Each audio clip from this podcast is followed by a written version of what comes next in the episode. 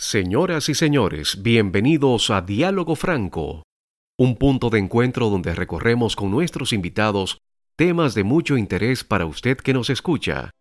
En este episodio contamos con la doctora Raiza García, médico y especialista en nutrición clínica, coordinadora de la institución Edusanu República Dominicana. Bienvenidos a Diálogo Franco.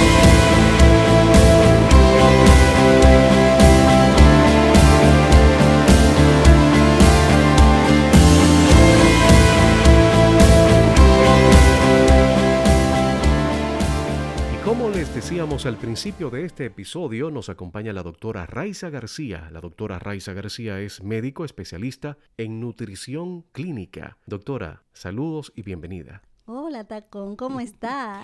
Para mí es un privilegio que me acompañes en este episodio porque tú sabes el aprecio, el aprecio que te tengo, la amistad que nos une y el cariño para con toda la familia. Sí, el privilegio es mío y estar aquí conversando contigo de este tema tan interesante, pues eh, es, un gusto, es un placer. Muchas gracias por la oportunidad que me brindas.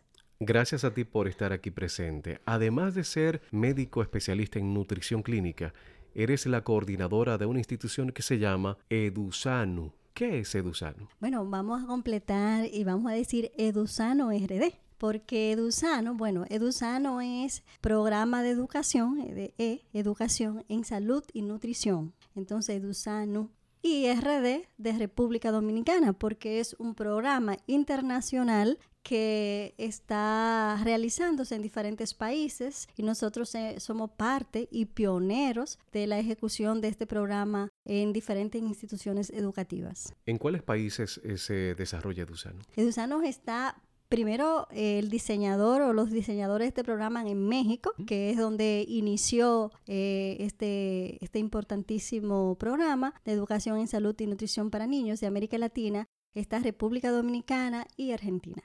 Y si pudiéramos definir lo que es la institución, ¿cómo lo podemos hacer? Podríamos decir que es una institución que tiene como finalidad eh, o como objetivo número uno la prevención de la diabetes mellitus a través de la prevención, vale la redundancia, de la obesidad. Y con ello, pues es necesario eh, tener educación. Entonces, eh, educamos a los niños en el área de la salud, específicamente en el área de la nutrición, y seguido de eso tenemos un, segundo objetivo, que es la parte estadística, poder identificar qué cantidad de niños en América Latina están en riesgo de obesidad o en obesidad. Decías al principio, en las palabras originales, cuando empezamos la conversación, que este programa tiene unos diseñadores que están ubicados en México. Así ¿verdad que sí? ¿Cómo ellos le contactan a usted para dirigir este programa en República Dominicana? La Asociación Latinoamericana de la Diabetes eh, estaba en ese momento dirigido por un médico dominicano, o sea, el presidente de ALAT, Asociación Latinoamericana de la Diabetes, en ese momento era el doctor Félix Escaño, que es endocrinólogo en nuestro país muy conocido. Él era el presidente. Entonces, él le interesó, se motivó a, ejecutar este programa en el país, que este programa, eh, los niños de este país fueran beneficiados con este programa. Y entonces fue cuando él se acercó a la Fundación Dominicana de Obesidad y Prevención Cardiovascular y nos hizo la propuesta de que como fundación pudiéramos implementarlo en diferentes instituciones educativas y darle seguimiento en la parte, ¿verdad? Básicamente mía, que era el área de la nutrición analizamos, vimos que era muy bonito, muy interesante y entonces asumimos el reto en el 2016 de iniciar este programa en ocho instituciones educativas. Así inició nuestro contacto con México, con el diseñador de esto que fue Mario, el doctor Mario y la doctora Lilian. ¿Cómo se ha desarrollado? Mario Martínez. Mario Martínez, el doctor Mario Martínez de México. ¿Cómo se ha desarrollado el programa Edusano en República Dominicana? Desde el año 2016 ustedes vienen implementándolo. Exacto. Entonces, ¿qué tal ha sido la acogida? Muy buena. Fíjate que iniciamos con unos 1.150 niños, ocho instituciones educativas, cuatro instituciones públicas, cuatro privadas, de las cuales estaban de una forma aleatoria eh, elegidas si así se puede decir, ¿verdad? O, o, seleccionadas. mejor es la palabra. Entonces, este, esto consistió en que, bueno, tenemos cuatro instituciones públicas, pero en diferentes aspectos. Unas eran urbanas o son urbanas, otras son eh, rural, unas eh, con mayor capacidad adquisitiva, una con menor capacidad adquisitiva. Igualmente las privadas, unas más rurales, unas más urbanas, una con un poder adquisitivo mayor, una con un poder adquisitivo menor. ¿Cuál era eh, el objetivo? ¿Cuál es el objetivo de esto? Bueno, de poder cruzar todas estas variables y poder encontrar dónde es más frecuente el sobrepeso en los niños. Bueno, en las instituciones públicas, o sea, en los pobres o en los de clase media o en los de clase rica. Bueno, en los urbanos o en los rural. Entonces, poder hacer esa mezcla, ese cruce y poder identificar dónde podemos trabajar mejor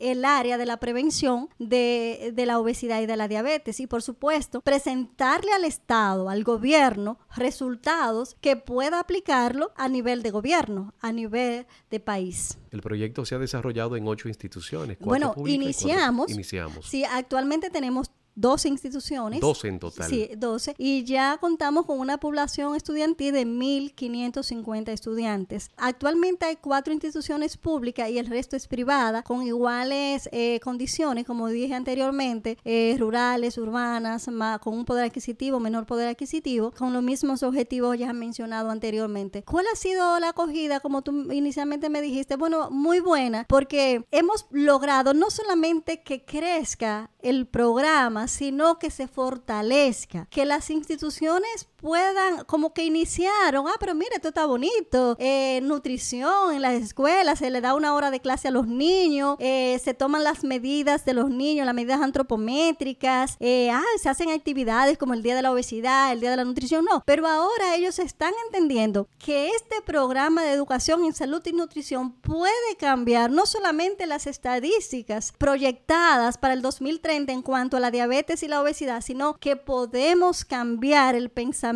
de esos niños y el futuro en cuanto a las enfermedades crónicas no transmisibles. Bueno, mencionaste que iniciaron con ocho instituciones y ahora van doce, ahora son doce las instituciones educativas que han acogido este programa conocido como Edusano. Y mencionaste también que proyectan presentarle o le han presentado al Estado Dominicano el programa para que lo hagan suyo también. Eh, en el ámbito del Estado, de las instituciones públicas en sentido estatal, ¿cómo ha sido esa acogida? Bueno, mira, le hemos presentado el programa para que que lo ejecuten en todo el país. Le decimos, miren, es interesante, no hay que pagar, eh, motivamos, pero eh, no, no hemos tenido ningún resultado. Lo hemos invitado a las presentaciones de, del programa en cada inicio de años. Hemos hecho citas para hacerle la presentación, para que ellos elijan un personal y lo puedan ejecutar a nivel público. Hemos hecho todo lo que hemos podido para que el Estado pueda llevar un programa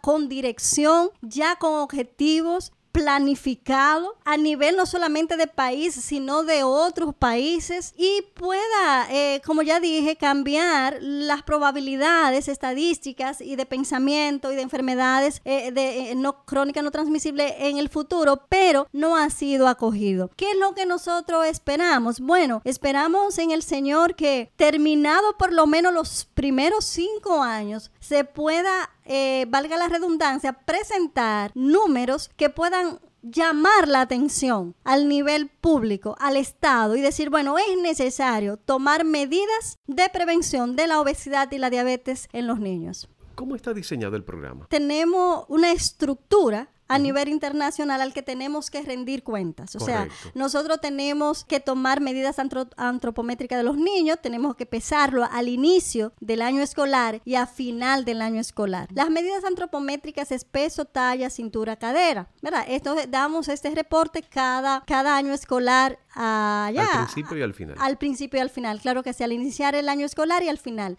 Esto, a la vez, nosotros le entregamos este reporte a cada padre. O sea, cada padre tiene una hoja donde tiene en una curva, vamos a decirlo así, cómo ha ido la relación de peso, talla, crecimiento del niño en el primer año, segundo año, tercer año, cuarto año, quinto año del programa en cuestión. Apenas vamos por el tercer año. Vamos, sí, ah, ya concluimos el tercero. Vamos a pasar al cuarto este año 2019-2020. Eh, Entonces, ¿cuál es lo segundo? Bueno, como estructura principal está la educación. O sea, el niño debe recibir una hora de clase todas las semanas de nutrición y de salud. No es solamente que el niño aprenda a comer sano, a lavarse las manos, sino una serie de cosas que son elementales y fundamentales, como la actividad física, la importancia de la actividad física, qué cantidad de actividad física debe hacer el niño, eh, cómo mantener una buena salud, cuáles son los grupos de alimentos. Y ahí está sanita,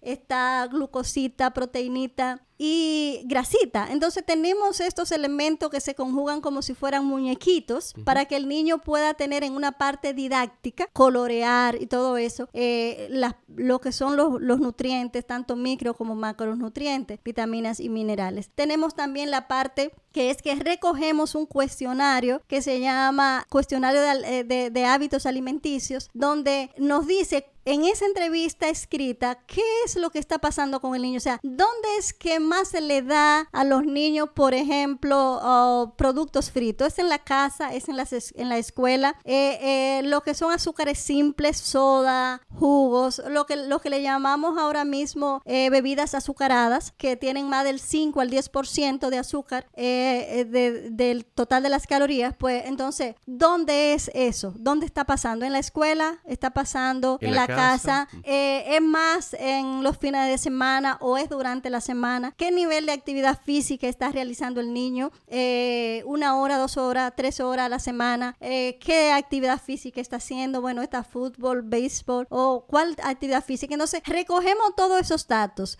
y entonces trabajamos a nivel de la institución educativa a través de dos encuentros con los padres la problemática que encontramos más frecuentemente en este cuestionario. Entonces, digamos, la problemática más frecuente que encontramos es las bebidas azucaradas. Bueno, pues entonces tenemos un encuentro con los padres donde hablamos de bebidas azucaradas, cuáles son, por qué no se deben consumir o en qué cantidades debe consumir el niño, cómo disminuir eh, en frecuencia, cantidad este consumo en los niños. Bueno, digamos que otro, otra problemática que encontramos es que las madres no saben leer las etiquetas, pues le damos un, un taller de lectura de etiquetado. Que las madres puedan identificar cantidad de grasas saturadas o tipo de grasas en un producto que ya consumen, puedan identificar cantidad de proteínas, cantidad de azúcar y así sucesivamente. Entonces tenemos también por otro lado que cuando identificamos en septiembre qué cantidad de niños obesos hay en esa institución educativa, decimos, bueno, de cada 100 niños, bueno, tenemos 11 niños obesos y tenemos 12 en riesgo de obesidad. ¿Qué hacemos? Bueno, llamamos a estos padres de esos niños obesos y de los que están en riesgo de obesidad y entonces le damos dos encuentros en lo que resta de año. Uno, donde hablamos, vamos a decir que hablamos, bueno, vamos a hablar de obesidad o vamos a hablar de riesgo de obesidad. Y en otro vamos a hablar cómo podemos ayudar a disminuir el grado de sobrepeso y de obesidad en estos niños. Entonces, puede ser que el siguiente año, bueno, las cosas anduvieron bien, bueno, vamos a decirte cuáles son los alimentos que preferiblemente el niño debe consumir en el desayuno y cuáles preferiblemente en la cena. Y así, es como identificar las debilidades que tienen los padres en el manejo de los alimentos y en el manejo eh, del, del, niño en cuanto al área de nutrición y entonces poder ayudarles a moverse en esa dirección. No está haciendo actividad física el niño. Bueno, vamos a ver cómo comenzamos porque no podemos pedirle a un niño obeso que no lo pongan en fútbol de delantero. ¿verdad? Exactamente. O de defensa, porque el niño no va a poder. Entonces, se va a cansar mucho y el niño va a terminar sintiéndose mal. Entonces vamos a ver qué hacemos, porque el padre no lo quiere como portero, porque dice, no, pero es que como portero está parado. Sí, no, pero vamos a ver, vamos a comenzar. Entonces les reorientamos la actividad física. Entonces no podemos entrar a la natación en un, en un curso de natación donde nos van a exigir mucho porque el peso del niño no, no lo permite, se va a agotar, se cansa, se frustra el niño. Entonces, ¿cómo podemos ayudar a estos niños y a estos padres a que ellos puedan comenzar una dinámica de reducción de peso familiar, o sea, con el niño integrado, haciendo cosas que son elementales y fáciles de implementar en la familia. Entonces, esa es una parte de la estructura de, de, lo que es Edusano. Otra parte de la estructura de Edusano es que nosotros tenemos actividades como el Día de la Obesidad. Entonces, ese día de la obesidad, nosotros hacemos actividades y algunas cosas se las damos a, a la institución para que ponga a los niños a,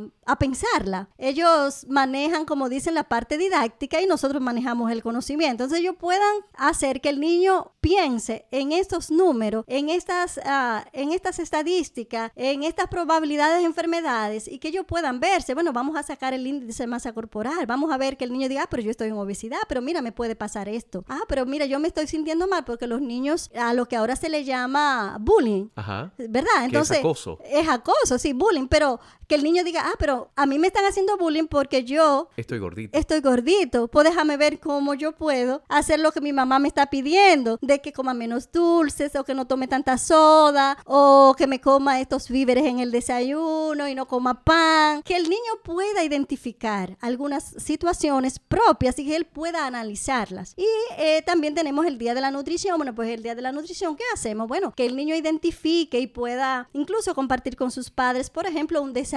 nutritivo, un desayuno saludable. Sano. Y él pueda decir, bueno, aquí tenemos a la naranja, la naranja tiene vitamina C, nos sirve para mejorar la defensa, eh, me sirve para mejorar el pelo, ok. Entonces diferentes cosas que el niño puede eh, irla integrando de una manera eh, pedagógica. En ocasiones, no solamente educamos uh, con un libro cuando estamos frente a la pizarra, sino que también hay que predicar con el ejemplo. Cuando nosotros estamos tratando de modificar los hábitos alimenticios de los niños, también en la estructura escolar hay que hacer las modificaciones correspondientes. Por ejemplo, las cafeterías. Cuando ustedes van a desarrollar el programa EduSanu en, en una institución educativa, ¿ustedes también impactan y desarrollan algún tipo de cambios o modificaciones en las cafeterías? Fíjate que ahí va al, al, al punto más importante de lo que es el programa Edusano, Tacón. Nos trae más reticencia. Sí.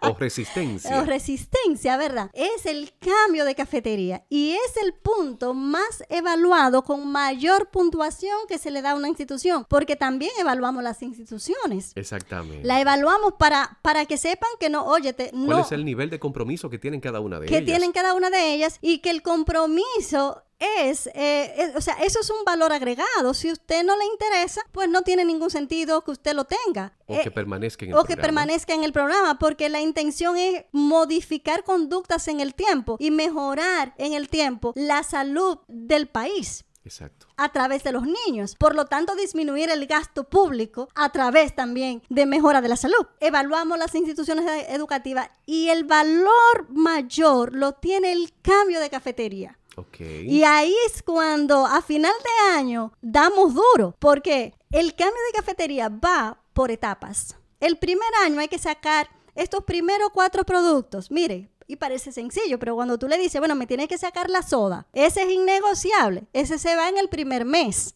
Ustedes empiezan a hacer modificaciones inmediatamente. Inmediatamente. O sea, nosotros vamos, hacemos lo que es la primera supervisión de la cafetería. Entonces planteamos, ya previamente se le entregó qué cambios se iban a dar en el primer año, pero esa primera visita le dice, mire, le decimos, mire, en el primer mes tenemos que comenzar a sacar la soda. Ah, que tenemos 100 botellas. Bueno, esas 100 tienen que sacárnoslas en los primeros 45 días. Entonces, ahí comienza el forcejeo porque me está afectando la economía. Entonces, a veces, como que pesa más la economía que la salud y la vida de los niños. Pero ustedes le dan algún tipo de alternativa, por ejemplo. no, le damos sustituir- todas, hasta con Todas. todas las alternativas nos reunimos y se la damos por escrito, las conversamos, las negociamos. Si tenemos que ir al supermercado, vamos al supermercado Con ellos. con ellos. ¿Qué sustituye la soda, por ejemplo? Bueno, aquí está una batida, una rica batida de una fruta tropical con 6 onzas de leche. Exactamente. Pero tenemos el yogur, pero también podemos vender simplemente un chocolate. O jugo. Sí, lo que no incentivamos mucho la venta del jugo porque se puede convertir en bebidas azucaradas. Ah, Porque tú sabes que una de las cosas para rendir el jugo, sobre todo los ácidos, es que le agregamos mucho azúcar para poderlo diluir a la máxima expresión, ¿verdad? Entonces no incentivamos tanto la venta de los jugos, se lo permitimos una vez a la semana o dos, dependiendo, porque muchas veces, pues sí probamos que el jugo de esa institución tiene buena calidad, ¿verdad? Como que no le bajan tanto la calidad. Pero sí lo que le damos es las herramientas necesarias para que sustituyan y sean rentables. Lo único es que la situación de, de force está en que al principio los niños comienzan a sentir, espérate, pero esto no es lo que yo estoy acostumbrado, y bajan la compra. Y la eh, los dueños de cafetería, los administradores de cafetería se asustan. No, pero espera, me, me bajó mucho, me bajó mucho en la venta. Esperen, esperen, tenemos que dar un tiempo de espera. De adaptación. Para que el niño se pueda adaptar y el niño pueda entender que esto es lo que hay.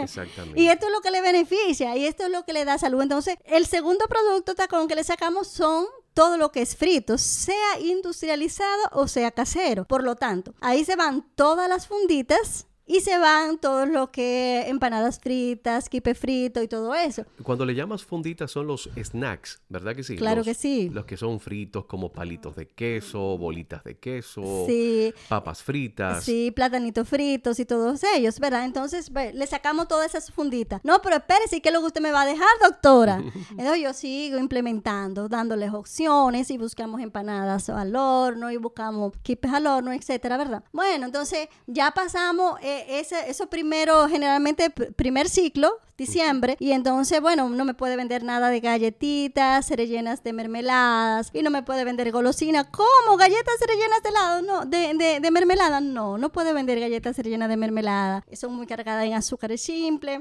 tienen muchísimas grasas, trans y la gente, los padres y los niños no lo saben. Entonces, cuando mezclamos, tenemos que convencerlo. Cuando mezclamos las grasas, uh, las grasas, sobre todo las grasas trans con azúcares simples, pues estamos produciendo un efecto de hiperactividad con irritabilidad cerebral a nivel del niño. Entonces, no vamos a tener un niño tranquilo después del recreo. Es necesario sacar todas las galletas rellenas de mermelados. Y entonces ahí sigue la gritadera, pero nada. Logramos generalmente superar el primer año y entonces viene el segundo año. El segundo año, mira, eh, no me puedes vender nada que tenga té frío. El otro no le puede poner eh, cachú. ¿Cómo? ¿Y cómo le vamos a vender una tostada sin cachú? Eso no, me, eso no sabía nada. Bueno, a ti no te sabía nada, pero al niño no le hace falta. Al niño no le hace falta, es a ti. Entonces hay que convencerlo que eso está en la mente de la persona que vende, que al niño le hace falta una cosa que no se le da. Y además, esa salsa de cachú es solamente para emular una tajada de tomate. Entonces vamos a colocarle una tajada de tomate. Exactamente. Entonces eh, sigue ahí eh, eh, el, pero avanzamos, ¿verdad? Entonces donde se pone bueno tacón es el tercer año, porque sí, ya el tercer año tenemos todo esto que le sacamos, ¿verdad? Los seis ya mencionados, pero ahora le agregamos que en las actividades especiales, dígase el día familiar, en las reuniones de maestros y coordinadores, no puede haber ninguno de estos productos. Un día familiar sin eso, pero eso es lo que da la ganancia. Bueno, pues vamos a, a sustituirlo. A sustituirlo y tenemos la experiencia de que las instituciones que lo han aplicado, porque por supuesto, Tacón, no te puedo decir que las nueve porque entraron tres en, esta, en este año, ¿verdad? Para el cuarto año, pero hasta estos primeros tres años eran nueve instituciones. No te puedo decir que las nueve instituciones lo han hecho, pero la que lo han hecho le ha ido muy bien en el día familiar, con las sustituciones que hemos hecho. Muy bien económicamente, muy bien. La verdad que sí, que con honestidad y me siento muy bien, muy orgullosa de eso, de decirlo que le ha ido muy bien. ¿Cuál es el temor? El mismo. Creen que si no hay cosas fritas, pues el mundo se va, se va a ir, que si no hay soda, pues no va a haber ganancia. Pero sí hay que confiar en que lo que hacemos es para bien. ¿Qué termino siempre diciéndole cuando le planteo el cuarto año? Bueno, ya no solamente en las actividades especiales, ya no, no puede haber publicidad en ninguna institución educativa de ningún producto de alta palatividad, ni en el niño, ni en la, ni en la institución, ni en ninguna cosa que participe en la institución. Por ejemplo, ¿qué es palatividad? Palatividad son las llamadas pizzas, hamburger o ah, hamburguesas. Lo que llamamos comida chatarra. Exacto, la famosa comida chatarra. Entonces, por ejemplo, bueno, que el equipo de fútbol, bueno, que McDonald's, lo voy a decir públicamente porque lo hacen, ¿verdad? Ah, patrocina el equipo de fútbol te voy a patrocinar el equipo de fútbol de tal institución de Dusano. Y la institución tiene que decirle, no, muchas gracias, porque no podemos. No pueden ser patrocinados por ninguna institución de este tipo. Entonces, tampoco pueden celebrar cumpleaños en esas instituciones, por lo menos si los niños van con uniforme de la, de la institución educativa. Pueden hacerlo los padres independientes, eso no se lo prohibimos. Claro. Pero si salen de la institución educativa que terminaron de un juego de fútbol o vamos a celebrar un cumpleaños con el uniforme de la institución, no va. Eso no va en el cuarto año. Entonces ya tú sabes que ahí viene de que el fútbol está de moda y que McDonald's me lo va a patrocinar. ¿Cómo se llama? El, el de, la Coca-Cola, el torneo de la Coca-Cola. Eh, de eh, fútbol. De fútbol, ¿verdad? Entonces espérate que eso se hace todos los años y que están las instituciones más fuertes, educativas de Santiago. Bueno, ustedes no pueden participar. Ay, caramba. Entonces es interesante cómo tenemos que luchar con instituciones fuertes. Mira, tenemos la experiencia de una institución de Dusano, una institución de las que ya mencioné, que acabo de mencionar, fue y le dejó, ah, vamos a decir, como unos bonos para que se lo dieran a cada niño, para que esos padres llevaran esos niños con ese bono a, su institución y le daban gratis un, producto, un producto de esto. Claro, pero estaban atrapando a la familia porque no iba a ir él solo, iba a ir el hermanito, la mamá y el papá. Pero fíjate, era regalado el bono. Lo sorprendente de esa institución o la sorpresa para esa institución fue que la directora le dijo, mire, yo no puedo. Excelente. Mire, yo no puedo. Que ustedes no pueden, pero eso nadie nos lo había negado. Bueno, pues nosotros no podemos. Nosotros estamos en esto, esto y esto, y no nos lo permiten. Porque ese bono lo que representa es para la empresa que lo está regalando. No es un desprendimiento económico. Claro que no. Es un anzuelo para atrapar a otros consumidores. Por ejemplo, les regalan un pedazo de algo, para no mencionar una, una marca en específico. Exacto. Y, quien va nunca va solo a buscar ese pedazo de algo, sino que siempre lleva al hermanito, a mamá, a papá, y ahí ya tenemos una familia completa que necesita también consumir algo en ese comercio, en ese lugar, porque el muchachito no va a comer solo eso que le regalaron. Y fíjate que cuando al niño le entregaron, le entregan ese bono, es una presión que le va a montar al papá y a la mamá para que lo lleven. Exacto. ¿Tú entiendes? Entonces van a quedar enganchados ahí, pero no va a quedar enganchado en esa sola porción. El niño va a volver a decir que lo lleven para eso, porque además le van a, guardar un juguetito. El asunto es que también allá después le guardan un juguetito. Entonces, ahí está la dinámica de engaño publicitario. Entonces, por eso sacamos también la publicidad de las instituciones educativas de Dusano. Sacamos totalmente la publicidad. Raiza, estamos entrando en los minutos finales de este episodio y no quiero que culminemos sin antes preguntar ustedes hacen mediciones al principio y al final del año. ¿Cómo ustedes observan los resultados del programa, la implementación del programa, cómo se va aplicando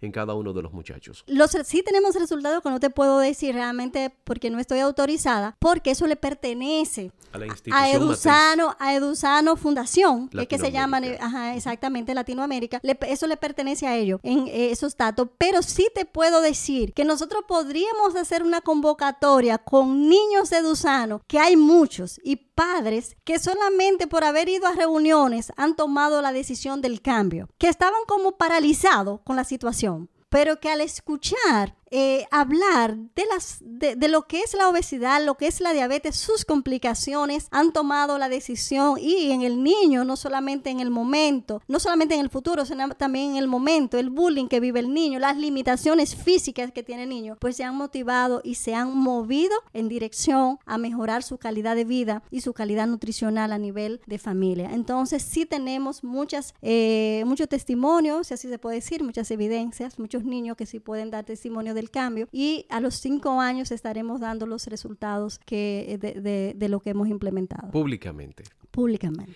¿Cuáles son las instituciones más comprometidas? ¿Las del sector público o las del sector privado? ¡Tan! ¡Tan, tan, tan! ¡Qué tremendo! Eh, me voy a cotejar para responderte eso.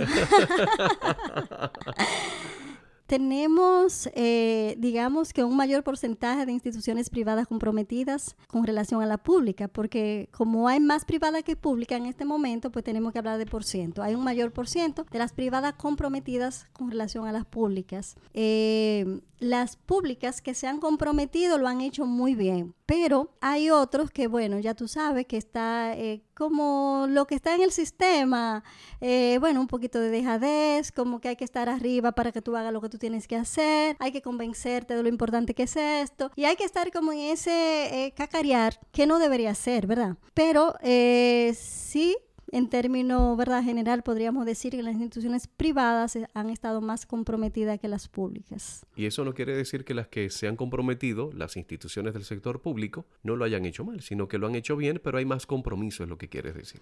Sí, o sea, eh, lo han hecho, es que ha habido como de todo, o sea, hay instituciones privadas en A, hay en B, hay en C. Y hay en F. Y hay, no, no hay privada en F. Hay en A, B, C y D no hay en F, pero sí públicas hay en F. Entonces ahí es que le da duro, porque hay F en las públicas, no hay en las privadas. Diríamos, bueno, ¿qué hacemos con esa D? Bueno, nosotros le decimos lo mismo, eh, decía un profesor de la universidad, bueno, ¿qué tú tienes que, si tú no quieres estar en la universidad, ¿qué tú, qué tú tienes que hacer? Pues simplemente no hagas nada. Irte. No, no, no, se va solo. o sea, si tú no haces nada, pues simplemente se, va a decir, ¿verdad? F es cero.